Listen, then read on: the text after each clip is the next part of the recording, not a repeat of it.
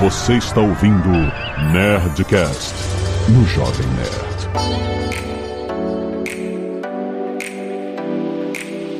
Landa, landa, landa, nerds! Aqui é Alexandre Ottoni do Jovem Nerd com saudades do Japão. O Japão mora no meu coração. Aqui é o Paulo Silveira da Lura e já estou preparando a papelada para importação da máquina automática de fazer sushi, hein? Uma paixão brasileira. Não tem inserção de Filadélfia nessa máquina, hein? Só sushi Tony. Você não conhece Sushi Tony? Não, não, eu não, não queria saber que isso existe. Panetone de hot roll. Meu Deus do céu, não, por favor. E aqui é o Guilherme Silveira. Eu vou aí pro Japão quase todo ano que eu consigo e toda vez eu volto de lá falando: dessa vez eu trago minha privada robótica comigo. Pô, isso aí. Fala, brasileiro! Aqui, nascido no Rio de Janeiro, sou Matheus Iwanaga, moro há 19 anos no Japão e agora trabalho com Ruby on Rails aqui no Japão. Kombawa, Kombawa, que é o Miura, o melhor arquiteto do Japão. E vamos lá, que hoje tem muitas conversas boas aí. Vamos que vamos. Muito bem, nerds! Estamos aqui mais um Nerd Tech e hoje para falar de um assunto que é muito interessante: a tecnologia no Japão. Japão, exatamente. Eu já fui ao Japão e eu fiquei muito impressionado com a tecnologia e com a falta de tecnologia também em algumas coisas. Exato. e é exatamente é isso que a gente vai discutir. O Japão é esse sinônimo de alta tecnologia, de coisas incríveis, coisas novas que você nunca viu? Ou tem gente que ainda usa fax aí? eu sei que tem! É. Eu sei que tem! O famoso fax. Vamos mergulhar no Japão tecnológico. Vambora!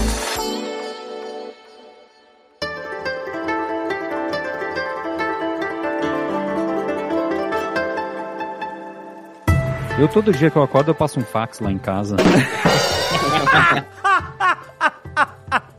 Ótima maneira de começar o programa.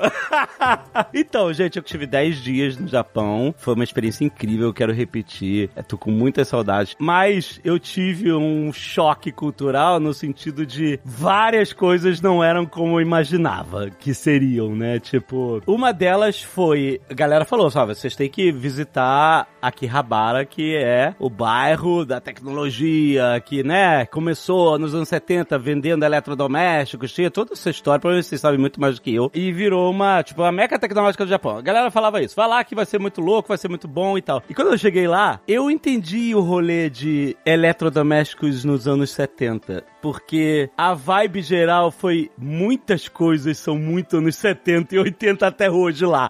então É. foi uma mistura, tinha coisas muito impressionantes, tinha coisas muito, caraca, brother, isso aqui é a carioca no Rio de Janeiro, lá no centro do Rio, Avenida Rio Branco pra caralho.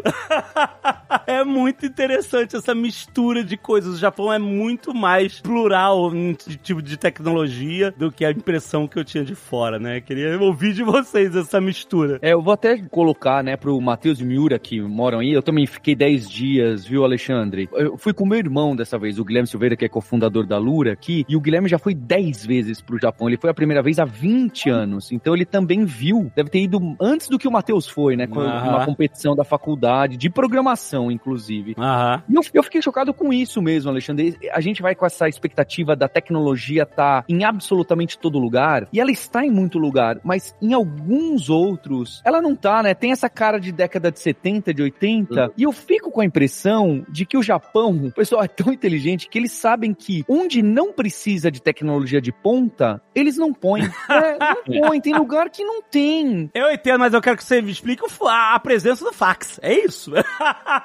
ah, o fax, cara, não precisa. Eles querem porque eles são teimosos, não é possível. Começando a- essa conversa em relação a esse contraste do antigo pro novo. A gente mora numa cidade a duas horas, duas horas e meia pela via expressa de Osaka e mais ou menos uma hora sem via expressa de Nagoya, que são Aham. duas grandes cidades aí, as- das mais conhecidas do Japão, né? Incluindo Tóquio. Só que mesmo assim, mesmo a uma hora de Nagoya, é muito comum você encontrar muito arrozal, é, encontrar aquelas lojinhas que você vê que, assim, construíram é, em 60, 70, saca? Sei, sei. E então é um contraste muito grande, porque a uma hora você tem uma cidade muito grande e, e a. Não vou nem dizer nenhuma hora, a 30 minutos de Nagoya você já consegue encontrar um arrozal. Sei. No nosso dia a dia, é, a gente até, antes de começar esse Nerdcast, a gente estava aqui conversando algumas coisas do nosso dia a dia e a gente começou a listar algumas coisas e a gente percebeu que tem certas coisas que a gente parou um pro outro e pensou assim, cara, o que, que a gente vai falar? O pessoal acha que aqui a gente anda de carro voador e é robô pra tudo quanto é lado. E assim, quando a gente para pra pensar, parece que não é, mas quando a gente começou a listar algumas coisas que a gente tem no nosso dia a dia, Ah, a gente começou a perceber a presença da tecnologia é, aqui no dia a dia mesmo, sabe? Sem querer ir muito pra longe, querer ir pra projetos assim, ambiciosos, que Sei. estão rolando lá em Tóquio agora, saca? Aham. E assim, de coisas que a gente vive aqui agora, assim, que tá no nosso dia a dia, coisas muito interessantes que a gente percebeu. Em primeiro lugar estão as geladeiras inteligentes de congelado. Já ouviram parar, falar sobre elas? De congelado? O que que são? São geladeiras aonde a galera vende congelado, aí vai de carne, vai de lame, vai de gyoza. são geladeiras inteligentes que elas ficam 24 horas em um ponto específico. Você chega lá, faz um pagamento via QR Code, a máquina detecta que o pagamento foi feito, ela abre uma parte da geladeira, que é a, a qual você comprou, e você compra o seu congelado 24 horas. Entendi. É como se fosse uma vending machine daquelas clássicas, só que ela é uma geladeira meio de. É isso? De, de supermercado? Em, vez- em vez do Exatamente. refrigerante, é um congelado. né? Ela é separada por várias janelinhas e aí o, o conteúdo varia. Você faz seu pagamento via QR Code e aquela, uma portinha daquela ali se abre e você pega o seu produto. Tem uma dessas de lamen quente. E que tipo de lugar que você encontra esse tipo de geladeira? Tipo, pôr de gasolina, essas coisas? Ou, ou em qualquer lugar, tipo, bizarro que você nunca... São, por exemplo, às vezes uma, uma loja de lame muito famosa, ela vai fechar no horário de funcionamento dela, né? Certo. E daí ela aluga, geralmente é alugada, ela aluga essa geladeira de outra empresa e Aham. coloca na frente da loja deles. Então o cara que gosta muito daquele lame e ele tá muito afim de comer Saquei. Fica na rua. fica na, na frente da loja, entendeu? Aham. A loja tá fechada, mas o cara consegue comprar o lame congelado. Saquei. Agora, um, um bem famoso que tá tendo no Japão inteiro, tá? É uma loja de gyoza. É os pastéis japonês, né? Esses daí, eles estão alugando pontos. Eles alugam pontos e Ah. cria ali o seu ponto pra pessoa, pra galera, 24 horas. Ah, dá vontade de comer um gyoza? Vai lá, compra na maquininha, 24 horas. Ou seja, a pessoa consegue aí comer um arrozinho com gyoza qualquer hora do dia. Mas aí, como é que é preparado? Ah, é? Não, é congelado. Então a pessoa tem que fritar em casa. Ah, não, você leva o congelado. Tá bom, não. Congelado, isso, isso. Ah, então essa- parada das geladeiras é, é bem pra congelados mesmo, pra tu levar pra casa e eles deixam fora do- do- dos mercados pra você, tipo, o mercado fechou, tu não fica na mão, é isso. Exato, exato. Apesar que no Japão tem os combine, né? Que é as lojas de conveniência que é 24 horas também, sabe? E hoje em dia é, tá sendo comum que é, não ter mais nenhum atendente e a pessoa mesmo pega o seu produto ali, passa no caixa, a pessoa paga e vai embora. Então tá mudando o sistema também para não ter mais o- os atendentes e nós mesmos, clientes lá, passou, foi embora. É, né, o self-checkout, isso é bem comum no- nos Estados Unidos também, etc. Aliás, que tá sendo colocado em, em discussão, sabe, a eficiência, né, porque eu, vi sair alguns números aí do Walmart e tal, e o pessoal tava dizendo que não parecia demonstrar que havia melhor eficiência, enfim, no fluxo, volta e meia tem roubo, essas coisas e tal. Enfim, eles estão pensando assim, isso aqui tá valendo mesmo, sabe, eles estão colocando alguns números em, em contraste com a realidade, pelo menos dos Estados Unidos, né, e tinha gente falando, olha, eu, a- e tipo assim, claro, e tira o emprego de uma pessoa, etc. Mas quando acontece a automatização dessa forma, né, você espera que haja uma eficiência muito maior, né? É isso que o mercado procura, eficiência em, e corte de custos, essas coisas. A conclusão que eu estou chegando é que talvez não seja uma coisa tão vantajosa quanto eles esperavam em termos desses parâmetros, né? Então, talvez tenha um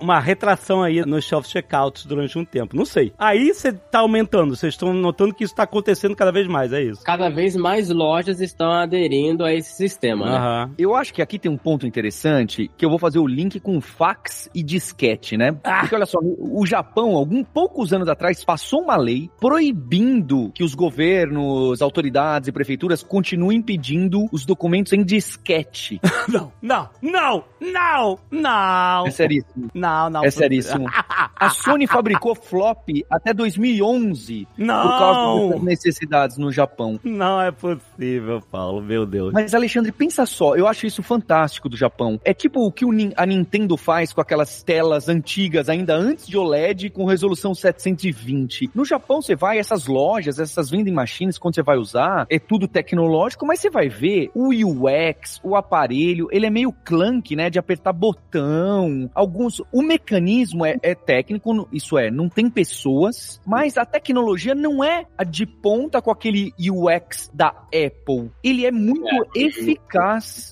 Ele quer resolver o seu problema. Ele não quer te dar um show de tecnologia.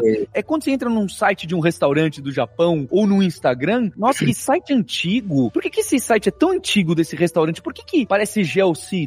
Porque parece Geocities, excelente. Mas é sério, é- eu acho muito interessante. Eles têm uma coisa muito importante. Vamos dar manutenção no que já tá funcionando? Se Aham. tá funcionando com flop disk, vamos ver até onde vai. Pra que que eu vou fazer funcionar por USB 3D, não sei o quê, se aqui usar o tablet antigo já funciona Já muito funciona. bem? Uhum. É muito interessante em como eles tentam esse negócio de eficiência, eficácia. Não é sempre usar o que há de ponta na tecnologia. É muito de deixa eu usar o que está funcionando de tecnologia. Esse modelo Lean, modelo Toyota, né, que a gente sempre ouve falar, né? Aqui na Lura, um dos, os cursos mais feitos do pessoal de gestão são esses, né, do Lean, Kanban, Toyota. E o que eu peguei no Japão em 10 dias é de que o país inteiro funciona assim, né? As pessoas estão atrás de melhorar o seu próprio trabalho o tempo inteiro. Tá todo mundo querendo fazer do melhor custo-benefício, que não necessariamente é usando óculos de realidade virtual ou que as lojas pareçam um lugar muito moderno. Aqui, Habara, que é aquela região de Tóquio que o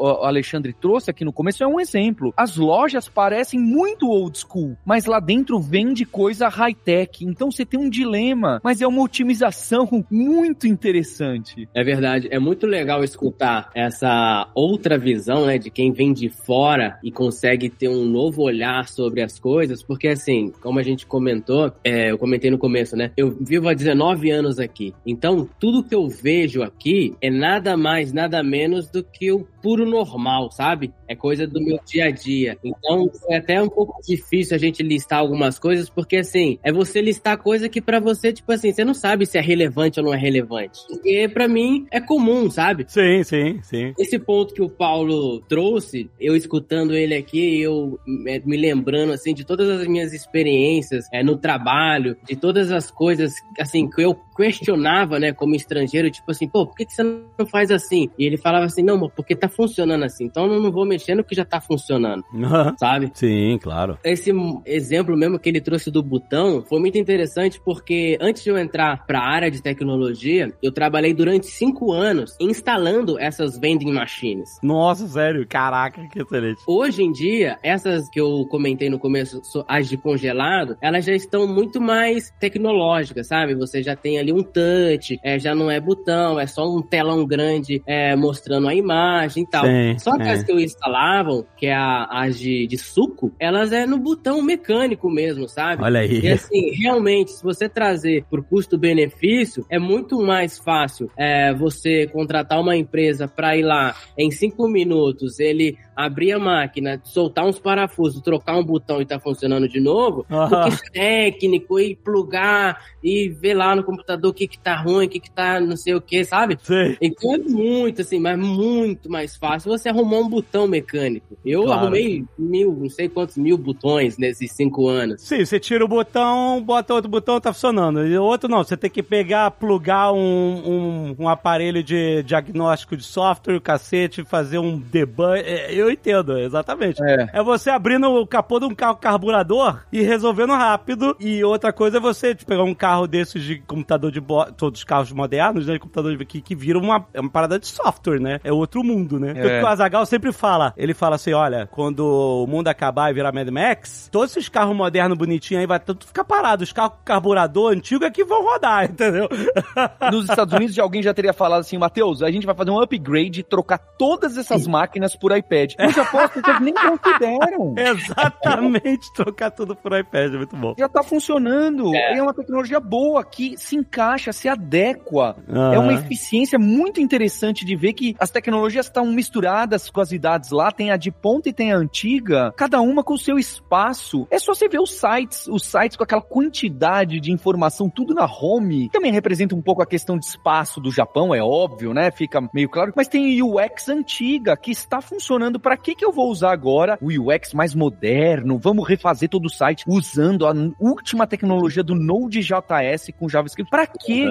A manutenção é algo muito importante em outros países, não só no Japão, né? Que nos Estados Unidos tem essa coisa de que a gente brasileiro puxou muito de recriar, refazer do zero, recomeçar, destrói tudo e começa de novo. No Japão tem isso da tradição de manter o que já existe funcionando e deixar um pouco melhor. Exatamente. Aí levando um pouquinho para minha área, que é da construção e arquitetura, eu trabalhei numa num escritório de arquitetura lá em Nagoya, né? E o meu ex-patrão ele falava assim, ó, já tenho 30 anos de experiência, sempre funcionou, por que que eu vou mudar agora? Sério. E aí, é, o que acontece? Aqui é, no Japão, nós apresentamos para o cliente a planta 2D. O cliente não entende nada, entendeu? Então a gente queria fazer uma, uma mudança, inovar, né? Instalar o 3D, mas eles sempre têm essa mentalidade. Não, já funcionou. Nós temos o nosso programa, que o programa que eles usam aqui é o JWCAD, né? Não é nem o AutoCAD. Aham. Então, eles usam o JWCAD, que é um programa japonês, e para apresentar os materiais, para o cliente ter uma ideia, seria o catálogo. Então, a gente começou a mudar de pouquinho em pouquinho, colocando o SketchUp, colocando o AutoCAD, sabe? Para poder é, o, o cliente ter uma visão melhor. Como eu te disse, o Japão, os mais antigos, eles continuam com a mesma mentalidade e não querem inovar. Isso é uma das coisas muito difíceis para nós aqui. Eu entendi que o Paulo estava descrevendo esse hábito de, pô, tá funcionando, não mexe. Eu entendo, isso é, isso é bem comum. Você vê em várias instâncias. Por exemplo, é, sei lá, a minha esposa tava. Eu não lembro que programa que ela usava, que eu falei assim: olha, lançou a versão nova que você tem que atualizar, tem um monte de coisas novas. E aí ela falou assim: ah, mas eu não quero, porque eu, eu já sei mexer nesse e ele faz tudo que eu preciso e eu, eu entendo isso, sabe? Tipo, eu não preciso aprender essa parada nova porque o que eu faço já tá ok aqui, entendeu? Tem isso, mas às vezes, dependendo da operação, às vezes você realmente não precisa e tal. Mas às vezes isso pode impedir que você ganhe uma funcionalidade que vai ser tão boa e vai te ajudar tanto que você nem imagina, mas você acaba rejeitando por, ah, não, eu já sei fazer tudo que eu preciso aqui, entendeu? E aí o seu concorrente pode chegar e, ó, agora ele tá ganhando mais tempo em cima de você porque você não tá aprendendo essa parada nova, né? Então, assim, são dois momentos É. diferentes. né? Um é praticidade de você não ter que reaprender um negócio que já tá funcionando e outra é, cara, daqui a...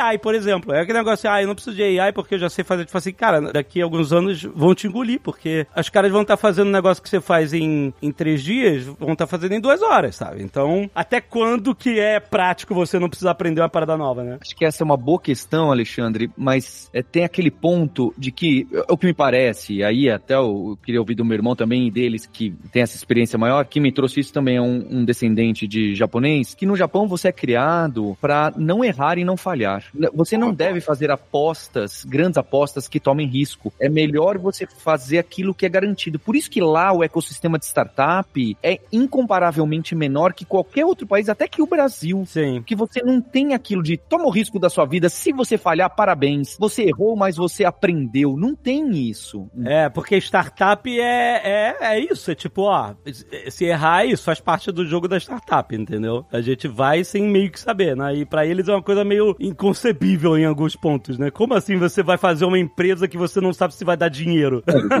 né? Até o empreendedorismo ainda não é tão fomentado aqui no Japão como a gente vê aí no Brasil ou nos Estados Unidos, né? É, mas aqui nos Estados Unidos também tem um, uma coisa meio over, né? O empreendedorismo acabou virando uma coisa. Enfim, isso é discussão pra outro, mas é assim, tem um empreendedorismo de vitrine quase, né? É isso ou nada. É isso ou nada, sabe? É isso. Tem uma mentalidade quase religiosa em cima de empreendedorismo no, no Brasil e nos Estados Unidos que também sai um pouco, descola um pouco da realidade, né? Mas pelo menos eu tenho visto isso aqui nos Estados Unidos, sabe? Guilherme e o, e o Paulo que vivem muito nesse universo universo de startup também, sabem que acabou existindo uma cultura de vamos criar uma startup em busca de dinheiro de investidor e não em busca do produto em si, sabe? Vocês sabem que, né, que, aconte, que, que esse fenômeno é real, né? Totalmente real. né? As startups, quando os juros estavam baixos e tava o boom das startups e tal, né? Agora mudou, né, o cenário, mas, mas existia um mercado de startup não pelo produto, mas pela startup, o mercado em busca do venture capital, né? A gente faz uma empresa aqui rapidinho, a gente não sabe se ela ganha, a gente ganha, faz umas, umas rodadas de investimento, daqui a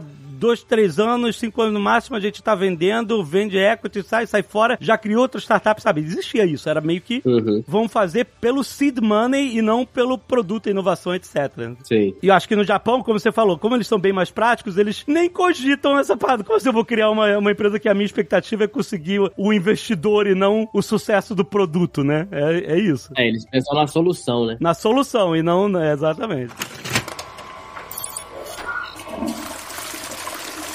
O Gui, você pode falar dessa máquina de sushi que você não colocou? Porque o meu irmão sempre falava lá da. O Guilherme sempre falou da privada, né? Da privada eletrônica. A, cara, olha, a privada é foda demais, gente. Vocês usaram? Usei, usei de todas as formas possíveis. Não tem como não usar. Aquilo é a evolução da humanidade, meu amigo, aquela privada. Mas você fala assim, usou em que sentido? Então, é, primeiro que. Acho que esse é um, um ponto, né? Em Tóquio e em Osaka, isso tá em todo lugar, inclusive no banheiro público e no banheiro do shopping, é muito impressionante. Aí eu fico com isso na cabeça, né? Onde eles colocaram tecnologia? O flop disk tá funcionando? Tá, deixa o flop disk e o FA. Agora, a privada é uma coisa que todo mundo usa todos os dias da vida. Vamos colocar tecnologia pra melhorar? Vamos. Acho que Exato. esse, é o princípio. Perfeito, né? perfeita Vamos a- colocação. O que, que você usa todos os dias? Comida, banheiro, dormir, né? A cama, o, o seu ambiente de dormir também é muito bem pensado e tem tecnologia em alguns pontos. No Japão parece que as pessoas falam, eu não vou colocar tecnologia onde você só usa um pouquinho, ah, lá um, um negocinho do carro, de um detalhezinho. Eu não vou. Eu vou colocar onde você senta todo dia. Então pra mim é muito, é prático, é, é- é pragmático em relação, põe tecnologia onde se usa muito, custo-benefício, 80 a Exato. 20, é, é muito interessante. O Gui, me fala um negócio do sushi e, e tal, porque também comer sushi é algo que fazem menos do que a gente imagina, né? Mas bastante. né? Então eles vão automatizar as coisas e colocar tecnologia onde se usa muito, né? É que tem máquina que faz sushi e isso já tem faz tempo, né? Agora, o que eu acho curioso, então quer dizer, aquela história, né? A gente falar sobre máquinas sendo usadas em, em coisas super interessantes, elas existem. A máquina de sushi até hoje não ganhou o prêmio Michelin, não acho que esse é o objetivo da máquina Não. de sushi. Exato. Mas ela tá lá. Ela tá lá pra quê? Pra substituir uma mão de obra que não devia ser cara, né? Uma mão de obra provavelmente estrangeira que fazia o sushi barato e, e tá sendo substituída por máquina, né? Existe no Brasil, essas máquinas são usadas em alguns lugares aqui no Brasil também, né? Eu, tô dizendo de máquina de pequena e pequena média escala, né? Uhum, uhum. Mas o que eu acho curioso é que existe a máquina, a máquina tem um espaço e o nicho dela, mas ao mesmo tempo, quando você pega então o arroz que foi feito com a máquina de sushi, ou o sushi que foi feito com a máquina, etc., e foi colocado para ser vendido, seja numa combine ou em algum outro lugar, depois tem aquelas 15 camadas de embrulho. E essas 15 camadas de embrulho desse pacote, que é um plástico, depois outro plástico, depois outro plástico, depois um papel para ficar bonito, com outro plástico em cima, e a sacolinha que agora você paga e antes não pagava, né, indiretamente. E esses embrulhos todos feitos de forma manual, de novo, né, por pessoas com salário baixo, imigrantes, etc e tal, né. Eu acho interessante isso, né, ver que existe essa otimização na parte do trabalho, por exemplo, da máquina, né, que não é uma coisa, não imagino que seja tão pervasiva, né, mas as embalagens, a quantidade de, né, de você vai nos grupos de brasileiros do Japão e a quantidade de oferta de emprego que tem é embalador, é carregador, é não sei o que, um monte de coisa que são coisas também ou automatizáveis ou coisas que, entre aspas, são supérfluas, né, certo nível de embalagem que é adicionado ali, é um nível de uma estética diferente da nossa, né, uma estética, uma forma de ver o produto diferente da nossa, que valoriza outra coisa. Mas tá lá, tá lá gastando a mão de obra barata de forma muito dura dessas pessoas, pelo que eu entendo. Né? E de novo, né? Não quer ganhar, ninguém quer ganhar prêmio com esse sushi, tá? Aqui no Brasil era curioso, tinha um sushi famoso, que era o Isao em São Paulo. Quando eles colocaram a máquina de sushi, eles anunciavam, eles falavam, agora a gente. E era um sushi respeitado, tá? Eu não sei como é que tá hoje em dia, era respeitado pela comunidade pré-pandemia. Muitos japoneses iam lá, etc e tal. E eles colocaram a máquina de fazer nigiri e, e o nigiri sai individualizado, só que claro, para um não grudar no outro e para você poder, poder pegar, usa-se de novo a, a famosa estética em, em plastifica o negócio. Então você plastifica cada nigiri separadamente e haja plástico, né? Nossa É, senhora. e para poder usar. E era uma, uma propaganda, uma propaganda, né? Era uma forma de dizer, olha, aqui a gente tem essa máquina. É muito curioso, né? É claro que vai contra a visão de vários outros pontos de visão sobre sabor, etc. Né? É, Você provou? Eu, eu provei no daqui. Eu- lá, se eu comi, eu não sei que eu comi. Aqui eu comi. Se lá, nas convines, são feitos no, no- num lugar central, com máquina ou sem máquina, eu não sei dizer. Acho que o pessoal vai saber dizer melhor. Matheus e Miura, por favor, vocês experimentaram já isso? Já, né? Então, no, no, no Japão, o que acontece? Acho que vende no Combine é o seguinte: tem fábricas que já são próprias, vou colocar o nome aqui, né? Lawson, Seven, é, é- é as grandes marcas de Combine aqui no Japão, tá? Uhum, uhum. Essas marcas de Combine já têm as suas próprias fábricas que fabricam os onigiri para essas lojas de conveniência. Certo. né? Então é, é dessa forma que funciona aqui. Mas eu quero saber, é bom ou não é? Nossa, mas eu gosto, pelo menos. Olha. Eu amo, nossa. Eu acho assim, ó. O que que é o combine? O combine é a facilitação da vida. Ah, Então você não quer cozinhar, falar, eu não tô Certo. com saco pra cozinhar hoje, amanhã eu vou acordar, vou passar num combine, vou pegar meu nigiri e pronto. é isso. Então é maravilhoso, problema solucionado. O negócio não é ser gostoso, o negócio é eu não ter janta e eu ter almoço. É solucionar o problema. Então, o sushi que eu vou comer no Combine não é pra ter a estrela Michelin, não, é Não. pra ter a experiência do cara lá me fazendo um show e tarará, com a faca da Himalaia, entendeu? Sei, é claro, faz sentido. Agora o cara que quer, não, quer todo aquele ritual, aquela cerimônia, quer colocar um kimono e papapá, tirar uma foto.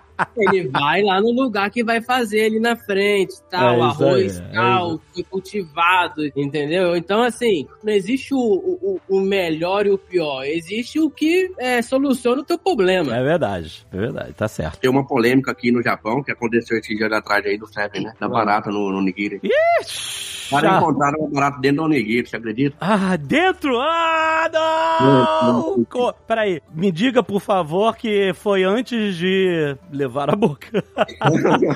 É, o nigiri é difícil encontrar antes, né? Porque ele vem todo enrolado no- no, no Ah, É, não, não, não, metade. não quero imaginar isso, por favor. encontraram metade da Não, barata. Não, não. E ainda fica difícil decifrar porque a alga também é crocante, aí foi né, tudo junto na crocância mesmo. Não, não, não, não, por favor, não. Pior que é. Nossa, esse nori, o nori nem pegou a umidade, tá crocante, tá beleza. Melhor marca. não, que horror. E essa questão dos dois lados, né, que a gente tá citando bastante, etc. Eu faço uma brincadeira, eu comentei com meu irmão hoje mesmo, eu falei da privada, vocês citaram, né? A privada tem uma, e de novo, né, trazendo essa questão, é, quando você abre uma privada no banheiro do Japão, você vai ter uma, uma surpresa incrível quando você for a primeira vez. E pode ser uma de duas surpresas. Porque ou é uma tecnologia maior do que a que há no nosso carro, Uhum. ou é um buraco no chão. É uma das duas que você vai encontrar. Ah, sim, o buraco dos siderales, é isso aí. né? E o buraco, que é a tecnologia que todos nós, né, nossos avós, bisavós, etc., tinham e ainda tem no interior, em lugares muito simples, muito, né, que você cava um buraco e é ali, é isso aí, né? É É claro que não é isso que você vai encontrar no banheiro público lá, é uma, uma louça, etc., mas é pra você se agachar, né? Então, alguns países ainda tem isso, o Japão ainda tem banheiros assim, e ainda tem, né? O incrível é que ainda há banheiros assim, né? Mesmo quando são cinco banheirinhos, aí de repente você tem dois desses e três que esquentam, para que a gente ainda não citou, né? As features, né? As features. Que você abre, vou, vou falar features mais chiques que eu já vi, tá? As features mais chiques que eu já vi, você abre a porta do banheirinho e a privada abre pra você, né? Ela abre a tampa, abaixa a outra, você senta, Ah, que chique. senta no quentinho, Não, o cantinho é, o cantinho é maravilhoso. E o cantinho. você nem liga a luz. Você nem liga a luz, porque ela liga a luz, ela tem a luz dela, ela emite luz. É, isso é, isso é, gente, isso é, te- isso é, quando vocês falam, isso é tecnologia bem aplicada, aplicada no que a É. gente precisa. Colocar LED dentro do computador pra colorir minha memória RAM. Ah, é isso, eu quero é LED Caralho, privada. falou tudo, cara. Privada gamer. São escolhas que a gente faz. Eu quero uma privada RGB. Um, eu quero, uma privada RGB é muito mais eficiente do que qualquer pessoa. É. Aí você senta na privada e você fala, putz, eu tô aqui com a pessoa que eu tô, né? Meu primeiro date com a pessoa, ela tá do lado de fora, não tem problema. Você senta na privada, começa a cantar o canto dos passarinhos. É.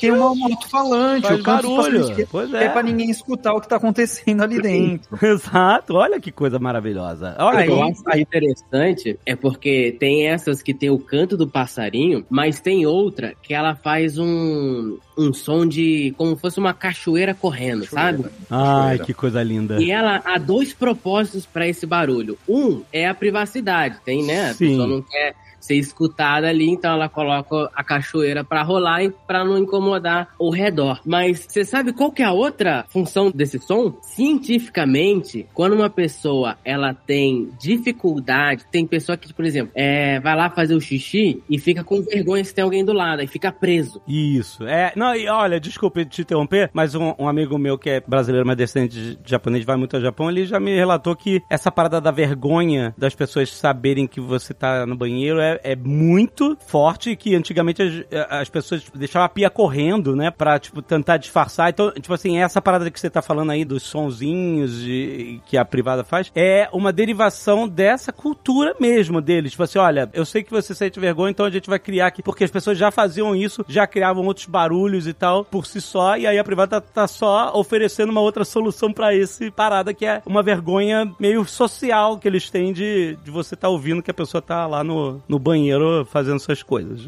é verdade? Vocês- percebem isso na sociedade em geral aí? Sim, sim. Aqui, é, a privacidade é uma coisa assim, tratada ah, com muito cuidado. Uhum, uhum, imagino. Por exemplo, você vai num shopping, você não tá nem aí se o cara vai saber que você tá ali fazendo o número 2 ou não. Porque ele não vai Certo. comentar isso com ninguém. Mas, por exemplo, num ambiente de em- empresa, você vai lá na empresa, aí você tá lá no banheiro, você tá lá, pô, fez um barulhinho tal, saiu e deu de cara com o seu chefe, entendeu? Aí o japonês ele pensa assim: nossa, agora meu chefe vai saber que eu fiz barulho no banheiro, que eu peidei não sei o quê. E se ele comentar pro amigo dele, quando ele falando e não sei o quê, sabe? Aham, sei. Que aquilo vira um, um demônio na cabeça dele e ele fica com vergonha, porque agora ele vai saber que as é, ele faz o número 2, mas assim, todo mundo faz o número 2. Não é só você, entendeu? Exato, exato, né? Pois é, mas tem essa noia, né? Mas ele não quer ser comentado de que ele foi pego fazendo o número 2. Caraca, que doido, cara. E é interessante isso da privacidade versus tecnologia. É, realmente é um ponto que chama atenção, né? Eu lembro, an- antes de ir, eu assistia muitos vídeos lá do Baka Gaijin, né? Que deve estar famoso aí no Japão entre os brasileiros. Excele- eu acho excelente o canal dele. E lá nos fliperamas, nos arcades da, da Taito e aquele outro grande de Akihabara, é, você vê as pessoas jogando. Eu fui jogar Street Fighter 6 com o filho do meu irmão, filho do Guilherme, né? O Liam. E a gente tava jogando Street Fighter 6 e aí tam, tam, tem- tem a 10 máquinas, uma do lado da outra. E agora tem um mecanismo novo, que eu não sabia que já existia isso. Pra você jogar um contra o outro, a própria máquina te coloca pra jogar contra a pessoa num momento aleatório. Você termina o round e aí ele fala, ele laga um pouco, ele fala New Challenger. E Isso. aí você joga contra outra pessoa que tá em outra máquina. A- Pra não ter mais aquele mecanismo de você colocar ficha e tentar roubar o ganhar do outro e aí o outro sai, né? Então é um mecanismo mais cordial. E aí na hora que entrou, eu falei, pô, legal, vou jogar contra alguém. E eu vi que havia uma pessoa, provavelmente japonesa, não tenho certeza, uns quatro de distância de máquina, que eu ia jogar contra ele, ficar óbvio, né? E aí eu tentava olhar e fazer conexão visual com ele pra dizer, opa, legal, vamos jogar aqui, né? Uhum, uhum. Não havia conexão visual.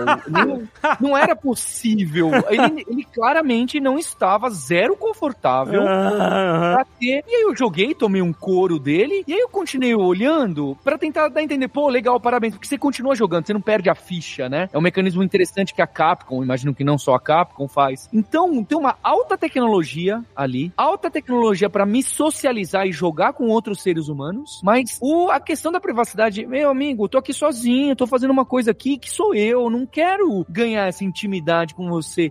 Então existe mesmo uma coisa, e é lotado, né? A densidade populacional em Tóquio e em Osaka fica esfregada na sua cara o tempo inteiro. É loucura, é. É sinistro. E a tecnologia que tenta colocar esse contato social não permite que ele aconteça num nível que culturalmente talvez seja algo muito privado. Então você fica o tempo. O legal do Japão, com a tecnologia e com a cultura e com as pessoas, é que por mais que a gente esteja falando aqui no podcast, quem tiver o privilégio, é um privilégio, certo? É, e oportunidade de ir lá conhecer, o seu choque vai ser maior do que o que a gente tá falando aqui. a cultura não tem aquela influência americanizada e, e eurocêntrica que a gente tem, então é gritante, as diferenças são o tempo todo gritantes, apesar de que há algo que você conhece bem, né? Videogame, cultura, lamen, sim, anime, mas ele ao mesmo tempo ele é alienígena no sentido de que é algo completamente fora da sua realidade. Sim. Eu, eu fiquei realmente assim, faz, é de tirar o chapéu, é realmente algo assim, um- um- uma experiência cultural digna de viagem, sabe? Digna de viagem. Muito foda. Sim, sim. E uma coisa muito interessante no Japão é que ele, o que ele faz? Eles pegam a privacidade, a tecnologia e o padrão. Porque muita coisa aqui no Japão é tudo padrão, tá? Você tá numa cidade aqui, você vai pra uma, uma cidade vizinha, você vê que, pô, essa casa aqui eu vi lá na outra cidade. Então, uma coisa que ele mantém muito aqui, principalmente na construção, as coisas, as construções aqui é tudo padronizada.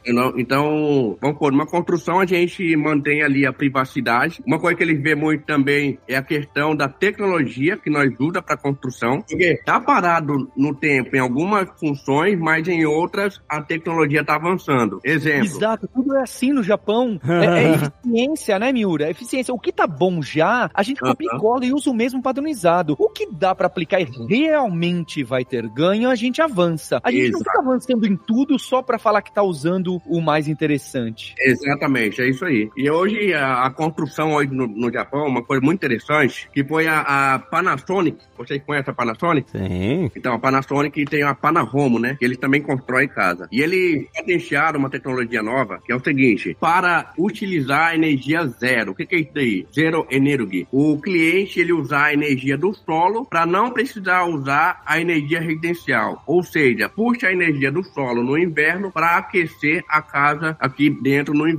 É o contrário também no verão. Ou seja, utilizando a energia do solo e não a energia residencial. Tem uma tecnologia que avançaram bem agora e estão começando a fazer em todas as construções aqui da Panahome. Maneiro.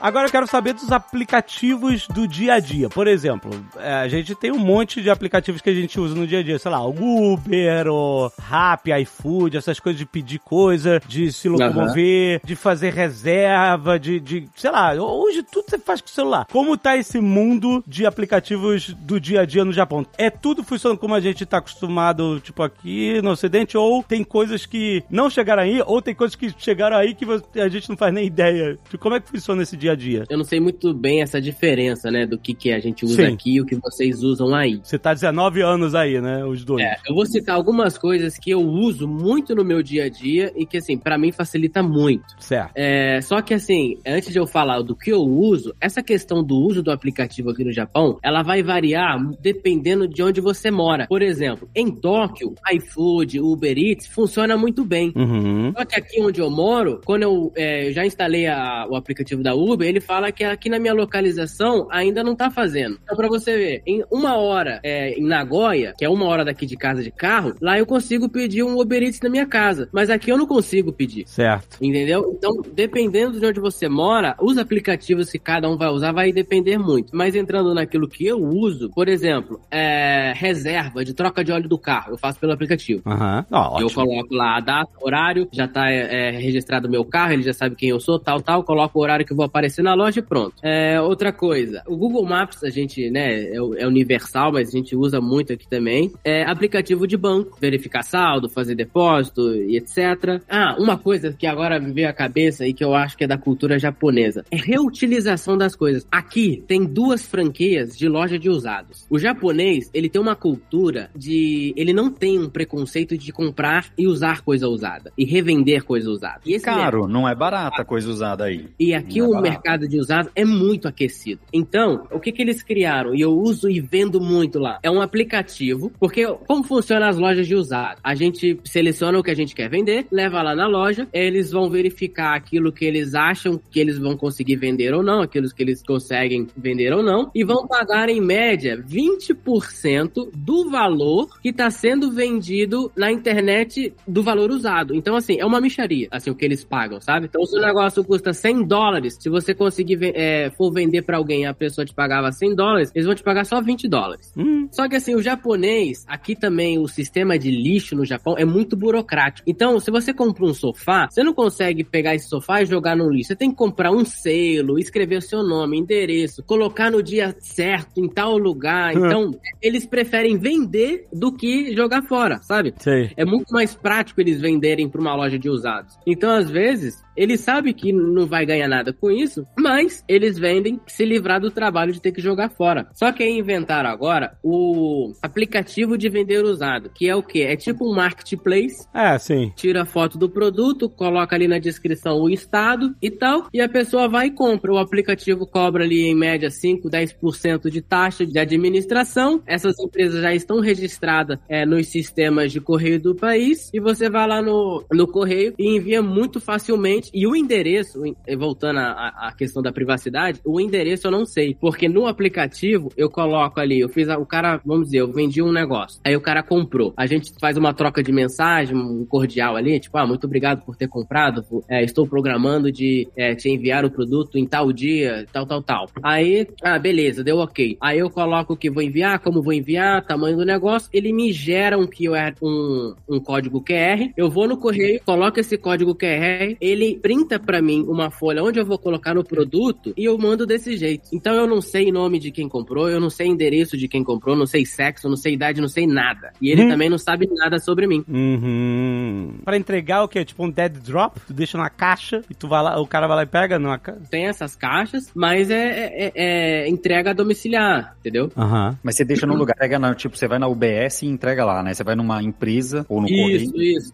Que aqui Entrega é, seria a Furoneco e a, e a Mata. né? E agora dá pra entregar até no Combine. Combine tá pegando e Perfeito. depois vem a Curoneco, né, que seria essa empresa de entrega, e pega lá no Combine o produto que você deixou. Porque o Combine é muito prático. Todo lugar, toda esquina você encontra o Combine. Então eles facilitaram do que? A pessoa ir lá entregar e deixar no Combine. Exatamente. Então repara que o que é curioso dessa história é que a ideia do marketplace é uma ideia de 20 anos atrás aqui no Brasil, certo? Mercado Livre ou qualquer coisa do gênero, né? Isso não, né, é uma coisa super batida. Mesmo a a questão do QR Code é algo que hoje em dia no Brasil e nos Estados Unidos claramente, né, já é super mais popularizado. No Brasil a gente tem uma questão de distribuição muito problemática, né? O correio não acessa certos lugares do Brasil, tem Uhum. vários problemas, né, maiores do que esse, e a gente não tem uma capilaridade ainda tão grande quanto os Estados Unidos vai ter de locais de entrega como o Japão tem de combines, né, em tudo que é Sim. canto. Uma nesse linha que eu acho que vocês têm aí, que vocês vão saber descrever, que é incrível, é a mala. Então se eu tô num hotel em Tóquio e agora eu vou viajar para Osaka, ou se eu moro em Tóquio, agora eu vou viajar para Osaka para ficar uma semana em Osaka. Vou pegar um trem e eu tenho uma mala grande e duas crianças para levar. Não quero levar minha mala grande comigo porque é um trabalho do cão. O que eu Uhum. faço? Mando por correio. Manda por correio. E no dia seguinte tá lá. Saquei.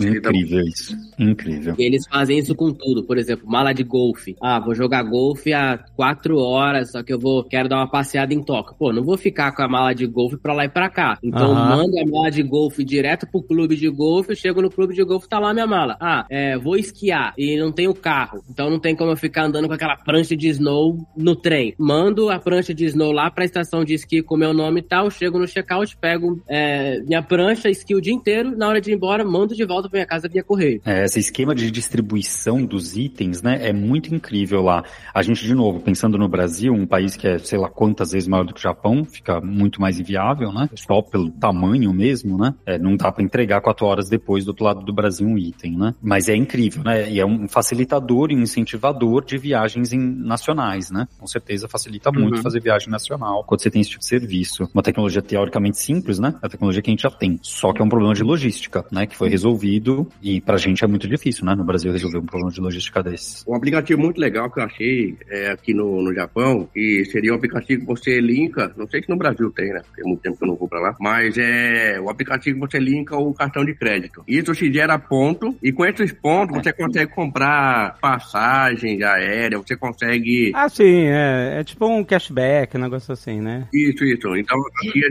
gente consegue pagar tudo isso com ponto, entendeu? Uhum, não, isso é bem comum mesmo. Ah, É, um, o- lá o Alipay, né? Aqui o AMI ou similares, né?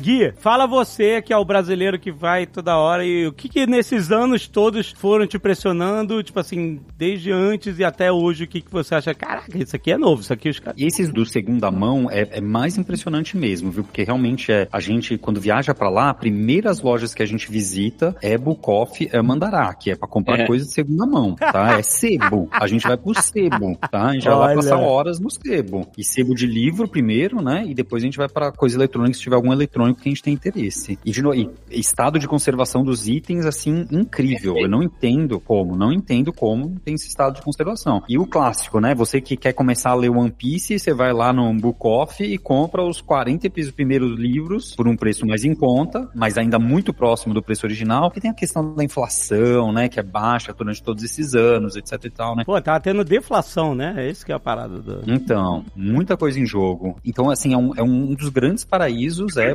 Bukoff e Mandarake. É passar neles. Levo, levei meu filho, passamos um tempão, exploramos mangá, exploramos itens, etc, né? Maneiríssimo. E, e é muito legal mesmo essa experiência do, do segundo. Inclusive, uma vez que a gente viajou, a gente comprou, a gente que tava louco pra jogar um jogo só assistia em japonês. E era de Nintendo DS. Só Hum. tinha só pra Nintendo DS japonês. Nintendo DS versão não japonesa não tinha. Fomos pra Bukoff, compramos o Nintendo DS japonês, jogamos o jogo durante a viagem, voltamos pro Brasil, vendemos pra alguém japonês que queria comprar e ganhamos dinheiro na venda ainda. Olha, só. maneiríssimo. Então eu acho que esse é um- uma cultura realmente diferente, né? E tá ligado com isso que eu não sabia, que é essa história de não ter vergonha de comprar algo de segunda mão, né? A gente no Brasil compra itens de segunda mão, né? Porra, Mas lógico. quem, né? Mas comprar livro de segunda mão é visto como algo inferior. É, eu lembro quando a gente era criança, meus pais nunca tiveram dinheiro pra ficar comprando livro pra gente. Era só sebo. Só sebo. Sim. Revistinha no sebo. Tem um, um item cultural que eu acho muito legal dessa última viagem que eu fui, que foi o chá verde, né? A gente é fanático por chá verde. Não, Ah, chá verde de todo canto, né, cara? não só matcha, né? Mas chá verde, me- chá verde em suas diversas Vários tipos, né? existências e, e preparos, etc. E minha esposa, né, que é uma patissier de formação e de trabalho, então faz todas as loucuras que puder com doces japoneses Ah, tradicionais, né? E aí eu fui- a gente foi numa loja e foi a primeira vez que a gente foi numa loja, né? Porque todas as vezes que a gente foi, as nove vezes que a gente foi, essa foi a primeira vez que a gente foi numa loja de chá verde. Claramente era uma loja de chá verde feita para turistas. Hum. Então, o processo de fazer o matcha, que é aquele chá verde que é feito que é em pó, né? É um dos pós que é feito através do chá verde que é plantado em locais cobertos com ambiente mais controlado, né? Que costuma ser o gyokuro e o eu posso estar errado aqui nas coisas, né? E o matcha, depois outros chás verdes, sencha, etc, costuma ser em outros ambientes, etc e tal. E aí então o matcha ele é feito o pó e aí do pó você com a água e com alguns instrumentos você mistura, né? Então um instrumento muito específico, um whisker muito específico para você produzir o, o matcha que você vai beber. Extremamente amargo, apesar deles dizerem que muitas vezes é doce. E foi a primeira vez que eu vi um desses misturadores, era um whisker desses eletrônicos. Sabe que você aperta o botãozinho, ele zzz, mistura, sabe pra bater ovo? É tipo você usar batedeira pra bater ovo. Você usa batedeira pra bater ovo. Quem tem usa batedeira pra bater ovo. né? Ainda mais em escala maior. Mas não, né? Toda loja tradicional de chá verde, chá verde é uma questão tradicional, né? É manual, né? É um processo manual. A pessoa tem um movimento lá que ela desmunheca a mão, que eu não sei qual é o termo. E não, nessa loja era um- um- uma tecnologia super simples, né? De um misturador, mas que quebra completamente com a cultura. Então eu acho que tem alguma questão aí muito forte ainda dessa da tecnologia, né? Do pô, todo o processo da madeira presente, né? A questão da cerimônia do chá, das, das tigelas, do, né? Eu tô dando um termo muito genérico, né? Etc.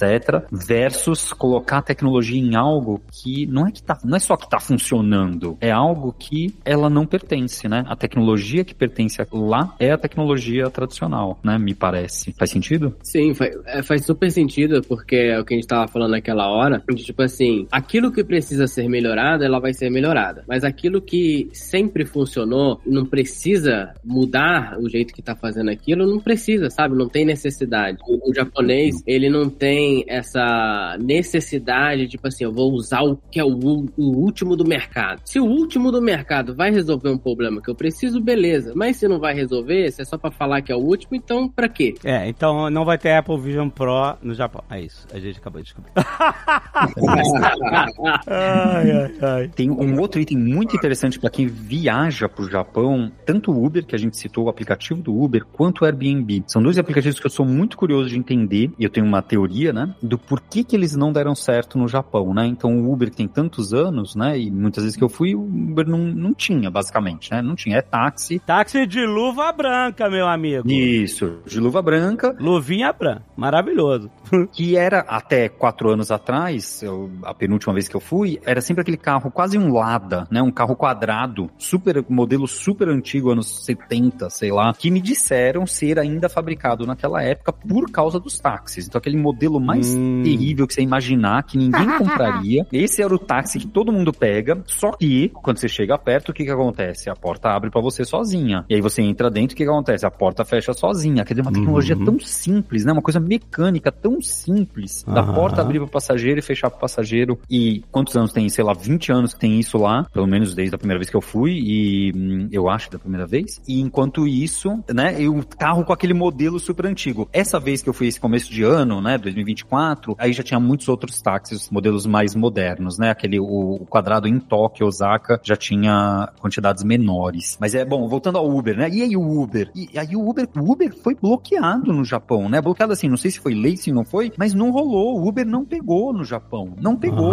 E agora, essa vez que eu vi que tinha um aplicativo, acho que era Go, eu não lembro qual foi o aplicativo que eu usei, que tava funcionando maravilhosamente, mas o Uber não conseguiu entrar e não conseguiu ficar. Mas tem um equivalente a Uber, é isso? Agora tem o equivalente ao Uber. Durante todos esses anos não tinha e não entrou. Né? Não é que não conseguiu porque tinha um concorrente. Mas assim, mas esse que você falou é um equivalente ao Uber japonês, é isso? Isso, equivalente é 100% equivalente, né? Features equivalentes mesmo. Lá na Rússia também foi, a gente andou com um equivalente. O Uber não, não rolava lá não, entendeu? Pois é. Na Rússia, um pouco mais compreensível por causa da não tão amizade entre os dois países, né? Agora, do Japão, eu acho incrível. E aí entra com essa do Airbnb, que também, chuto que na Rússia também não deve entrar, né? O Airbnb, eu acho incrível como o Airbnb no Japão foi proibido pra pessoa física fazer. É mesmo? Precisa tirar uma licença, é licença, é um hotel, né? Ah. Precisa tirar a licença comercial, Rigorosos. todas as regras. Nossa, claro. Só que isso não acontece só no Japão, certo? Estados Unidos tem cidades que também você precisa tirar licença. Só Ah, que é? já foi mostrado inúmeras vezes que o pessoal dessas cidades nos Estados Unidos simplesmente anunciam, fingem que tem a licença e não tem. E o Airbnb finge que não sabe disso e tudo bem, entendeu? E aí a cidade fica possessa porque o Airbnb não faz nada e processa o Airbnb e fica, vai, vai cá, vai lá. Mas no Japão não. No Japão, o Japão falou, a lei é não. Todo lugar que você vai de Airbnb tá lá registrado tudo direitinho. Quer dizer, o Japão conseguiu que o aplicativo, que tem essa força, né, Silicon Valley, que é uma força muito forte, né, Uhum, de uhum. dinheiro muito forte, não conseguisse é, quebrar as regras, né, dessa forma que Uber e Airbnb vêm nos países e pá, né, Caraca. tô nem aí pra lei de vocês, eu vou fazer do meu jeito e vou tirar o dinheiro daí. Eu acho incrível, e aí eu não sei se tá ligado com a cultura, né, se é uma questão cultural do japonês falar, não, eu não vou anunciar a minha casa de forma ilegal, né, porque o americano claramente tá anunciando. Aqui, perto da minha casa, não pode ter Airbnb, essas coisas, porque aqui é a zona de residencial de longa. É, como é que eles falam? De longa. Estadia. De longa duração e tal, porque justamente para evitar que vire um eixo de turismo, né? Tudo tem zona, né, aqui, né? Mas aí tem uma galera aqui que fica insistindo em anunciar a casa aqui do meu lado de, de Airbnb. E não pode. E, pode. e aí eu vou virar aquele vizinho que eu vou começar a denunciar. Ou. Então, Ficou então. assim, eu nunca fiz isso porque também nunca me encheram o saco, mas assim, mas a, a galera dá um bypass nessas, nessas regras. né? No Japão, né? no Japão eu vejo é, é que, na verdade, tem duas questões aí, né? A questão do, da aceitação e a questão da confiança, sabe? Então, o japonês, na verdade, para ele aceitar algo novo, leva-se um tempo. E para ele aceitar, tem que ter a questão da confiança. Então, a cada que não tem, né, no é, Airbnb, no caso, a cada que não tem a licença, o japonês ele não confia, ele não vai pousar em uma casa que não está licenciada. É muito forte essa questão da aceitação e a confiança aqui no Japão, que é o shinyo, né, que a gente fala, né? Legal. É, eu acho que assim, de último item assim de dia a dia que me marca muito, também toda vez que eu vou e, e de novo, dessa vez dos últimos, eu fui, eu fui no primeiro dia da pandemia, a última vez, né? O dia teve o primeiro caso do Japão, era o dia que eu tava saindo de avião do Japão pro Brasil. E aí eu fui agora. Na última ainda era da forma mais difícil de encontrar. Agora eu encontrei mais, que é os elevadores eram assassinos. Hoje em dia eles mudaram, diversos mudaram, mas ainda tem muito elevador assassino. O que que é o elevador assassino? É o elevador que não tá nem aí se você tá na porta. Ele fecha mesmo. Ele fecha mesmo. E não importa se você tem 40 ou se você tem 6 anos. Ele vai fechar em você. É, Aham. é estranho demais, porque é uma tecnologia tão antiga, né? De ter o sensor, uma tecnologia tão simples de você impor, né? Falar, olha, os elevadores têm que ter, acabou. Tem que ter, ponto. Não pode fechar a porta nas pessoas. E aí entra aquela questão cultural, e eu acho que vocês vão saber me dizer, que me parece que é isso, que é o japonês, pelo menos no, nos ambientes comerciais, né? No residencial é mais difícil, porque eu pego o elevador sozinho, mas no ambiente comercial, a etiqueta de segurar o botão apertado para outra pessoa é o padrão mínimo esperado. É o então, padrão tem, mínimo. é isso. Você né, abriu a porta, eu tô dentro do elevador, eu seguro o botão de porta aberta. É, e, e, além de segurar o botão, por exemplo, tem uma coisa assim que eles admiram, ainda mais um estrangeiro fazendo isso, é, por exemplo, vamos dizer que você tá lá esperando o elevador chegar e já tinha uma pessoa dentro do elevador. Vamos dizer que vocês chegaram no mesmo andar e o natural seria o quê? A pessoa tá no fundo do elevador e eu tô na frente. Então, se vai abrir na minha frente, seria natural eu sair primeiro, certo? Mas é muito cordial para eles. Tipo assim, você tá na frente, só que é, o botão, ele fica. Como que eu posso dizer? Ele não fica nos, nas laterais. Ele fica na lateral da porta frontal, sacou? Então, tipo assim, eu posso. Eu tenho o direito de sair primeiro porque eu tô na frente, mas é muito cordial quando você, tipo assim, vai pro cantinho, segura a porta, tipo assim, dá o passe pra pessoa que tá lá no fundo para todo mundo sair e você que entrou por último sai por último, entendeu? É muito legal. Isso eu lembro claramente de inúmeras situações assim. Inúmeras, né? Assim como com um carrinho de bebê, né? Com um carrinho de bebê é, tem toda uma movimentação, o pessoal sai do elevador para que a gente entre se o elevador é o elevador preferencial. Então esse é um lugar também que essa regra é super respeitada e é, é super interessante. O elevador é um ambiente muito interessante mesmo, porque realmente então é uma questão cultural, né? É a tecnologia com a cultura. Ele é assassino porque a cultura permite que ela seja assassino, porque não vai matar ninguém, porque tem alguém lá segurando o botão. Quantas vezes já levei elevazada, né? O elevador fechar a porta na minha cabeça porque eu tava sozinho e não, não tô esperando isso, né? Quando você chega lá, você não tá esperando isso. E aí você tá lá puxando a mala de um lado pro outro e o negócio pá na tua cabeça. e hum, por outro lado, vocês têm elevadores aí muito mais tecnológicos. Vocês têm os elevadores de duas portas. O elevador na porta de trás e da frente. Então você tá indo Isso. pro metrô, você entra com o seu carro, porque você tá pegando o elevador no metrô porque você tá com carrinho, porque você tem dificuldade, porque não sei o que, entra bastante gente. Uhum. Então você entra com o carrinho de frente no elevador. E qual que é a porta que vai abrir? A porta A do outra, outro claro, lado. claro. A outra, lado. são duas portas, né? É incrível, sabe? Duas portas. Às vezes a porta até é na diagonal, né? Cê, cê- ou na diagonal, no lado, né? Você entra por um lado e você sai pela direita, né? E aí deve ter questão de espaço, físico, etc, né? Muito da adaptação dos últimos anos de adaptar os metrôs que são muito antigos, né? Pra adicionar esses pontos de elevador, que é um dos famosos desastres, é a quantidade de escada que tem, né? Nos metrôs. Mas esses, os elevadores têm elevadores muito legais, que são essas tecnologias, de novo, tecnologia simples, né? Super simples. Coloca uma segunda porta e você muda a forma de uso daquela tecnologia. Muito legal, muito legal. Eu sinto que a gente falou pouco de privada. é um expoente tecnológico. Eu acho que dá pra explorar mais. Eu vou te falar o seguinte, aqui nos Estados Unidos tá rolando, tá começando a, sabe qual é? Um trend, sabe, da privada japonesa. Só que o Japão é um país estruturado há muitos e muitos anos para a privada. Então, por exemplo, uma coisa que tem pouco aqui é uma tomada no seu cagadouro. Muitas vezes não tem, porque sabe aquele negócio do chinês que saiu do dinheiro de papel direto pro Pix? Pulou o cartão de crédito? Então, o americano está pulando o chuveirinho. Que chuveirinho americano não, não conhece essa porra, não, pai. Eu tive que instalar o chuveirinho tudo aqui e os caras não faziam ideia de. Eu chamei o faz tudo brasileiro aqui pra instalar o chuveirinho, que o americano, o que, que é isso?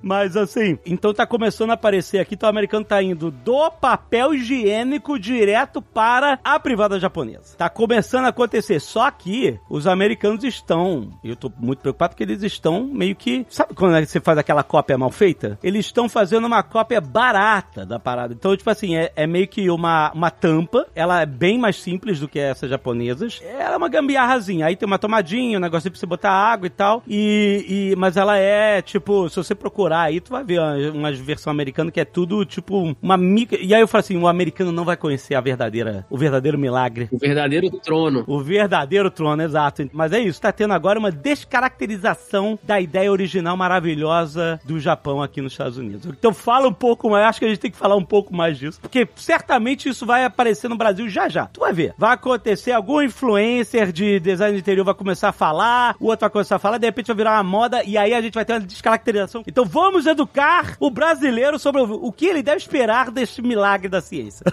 Tem um outro tipo de privada que eu acho que o Paulo não conseguiu ver nessa viagem, eu mandei vídeo pra ele, que nessa otimização toda, né, tem a questão sempre da otimização do espaço, que nem a gente comentou do elevador. Sim, é verdade, o espaço. Tem uma versão dessa privada que é tecnológica, mas de uma forma que a gente não espera, que é assim, muitos espaços de, de quartos, etc., de hotel, são muito pequenos, né? Então o banheiro é tudo moldado, né? Não é que ele é sempre igual, né? Mas o banheiro é, é super encaixes, né? É, e aí a privada, às vezes, em alguns hotéis que eu fui, e outros lugares, é assim: você abre, só tem a privadinha, né? Então você abre, aí você fez cocô, xixi, seja lá o que for, você olha, você fala, onde tá a pia? A pia é na privada. Sabe É. a caixa da Hã? privada? A caixa de água da privada é uma pia. Ah. Então ela tem uma torneirinha, entendeu? Então a caixa tem uma torneirinha em cima. Então quando você puxa a descarga, cai a água da torneirinha, você lava a sua mão com essa água da torneirinha, a água da torneirinha, Você tem que virar de costas? isso, você tem que virar de, co- é, você vira de Isso. frente pra privada, né? Mas você já tá limpo, já tá tudo certo. Isso, isso, tá limpo. Já teve o carinho lá e tudo. Virou de frente e aí você lava nessa pequena tampinha, um espaço pequeno, e reutiliza a água, né? Porque a água que É, você lavou água mão que você é a lavou água a que vai mão é a lavar, é a água que vai levar seu descarga, cocô né? embora. Claro, faz sentido. É isso aí. Porra, faz sentido. Ótimo. Muito bom. Muito sentido, muito sentido, muito simples. Tira espaço, resolve o problema, muito simples, muito simples. Aí tem, o pessoal ainda coloca um cheirinho, né? O cheirinho. ainda- ah, é.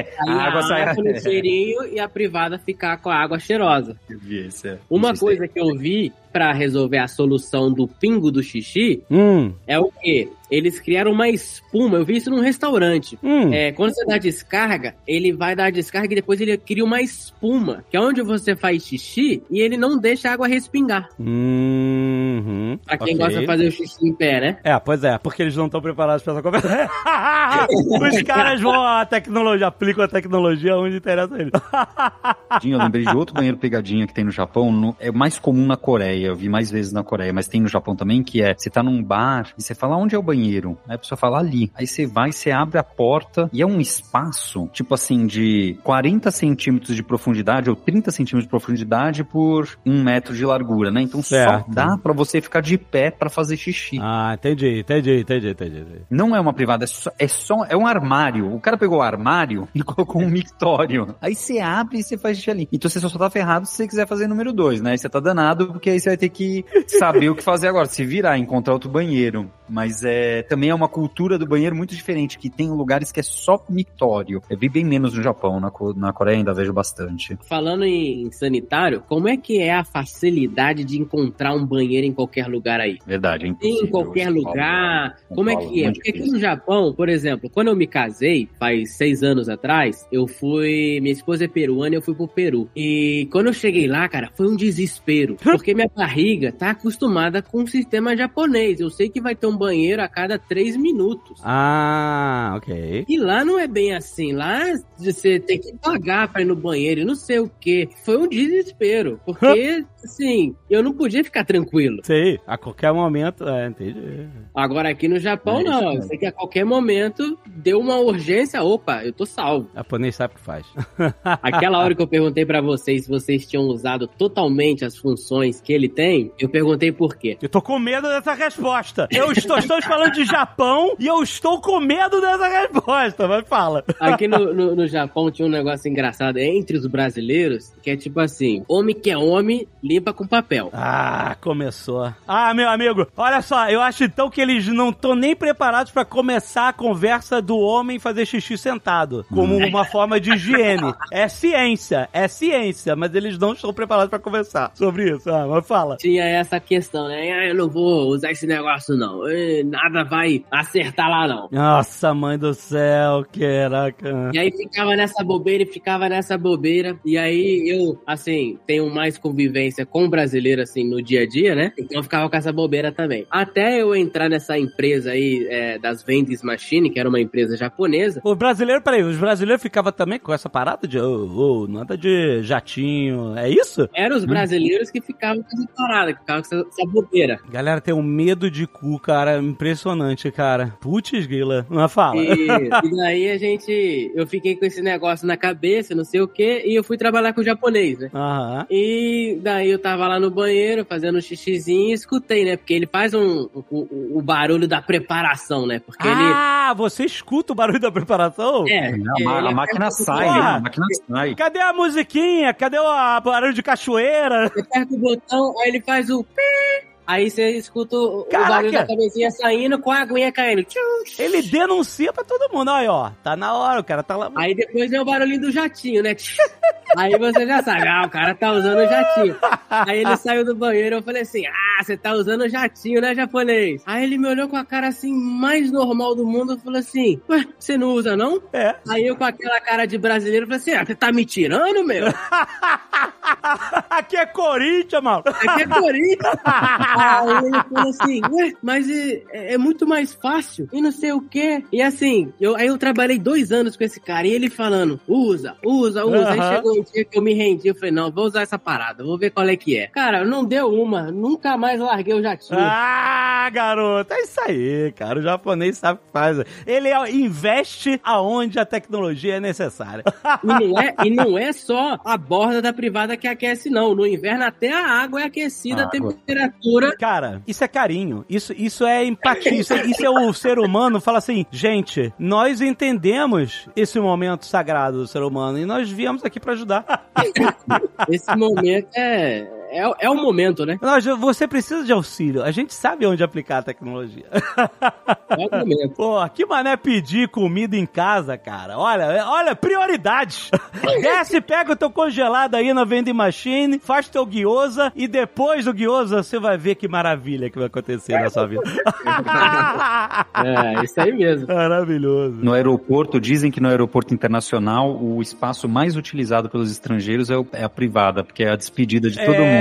A despedida, você sabe assim, nossa, eu vou ter que me afastar desse milagre da tecnologia. Eu vou sentir saudade. E eu, eu digo, eu sinto saudade até hoje. Eu coloquei tomada no meu banheiro, só não comprei porque era muito caro de importar na época. Hoje em dia tem uns representantes aqui no Brasil, mas eu tenho banheiro, eu tenho a tomada lá pronta. Guilherme, Guilherme, eu posso pedir uma encomenda quando você próxima vez você for pro Japão? Japão pra trás, é sempre esse, né? E ó, olha, olha que legal, dessa última vez eu encontrei, adivinha o que, que eu encontrei na loja de segunda mão? Ah. A privada.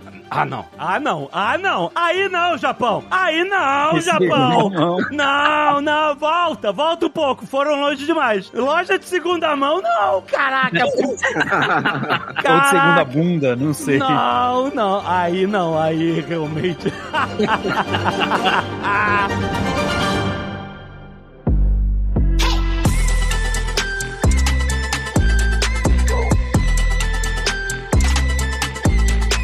Guilherme Silveira. Quero saber o que a Lura está trazendo diretamente do Japão pra gente. Olha, eu acho que um curso de desenvolvimento de privado inteligente com AI é um bom projeto.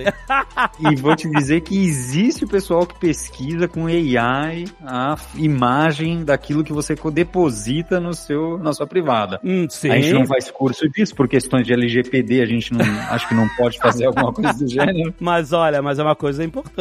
Você tem que sempre. Assim, você sabe que você tem sempre que dar uma olhada pra ver se tá tudo certo. E ah, olha só, cara, você pode tirar uma foto e, e, e aí provavelmente tem um aplicativo que fala assim: ó, vai no médico que tá brabo aqui. É isso aí. Não, eu não quero fazer isso, mas enfim, sim, você disse que tem pesquisa sobre isso. Tem, tem pesquisa, tem pesquisa e tem, acho que ou aplicativo ou alguma coisa que alguém desenvolveu, não sei que caminho que seguiu, mas, mas já vi. Caraca, excelente. Pois é. Bom, na Lura a gente não tem um curso de privado inteligente, não, não é o foco, né?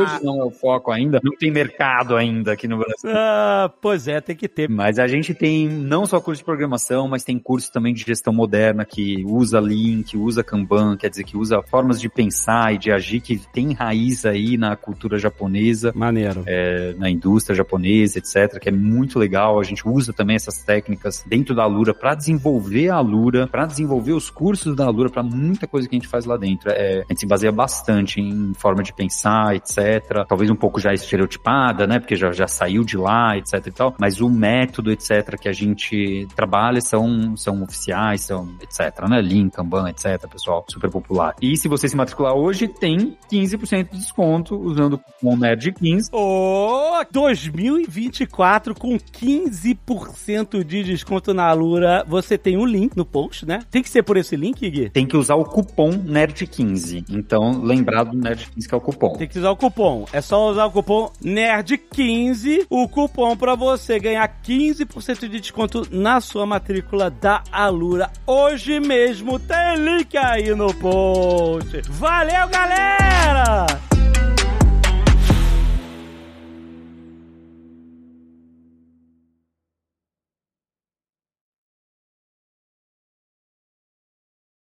Pô, obrigado, gente. Valeu mesmo. Foi muito legal. Obrigado, galera. Miura agora tá no banheiro ali.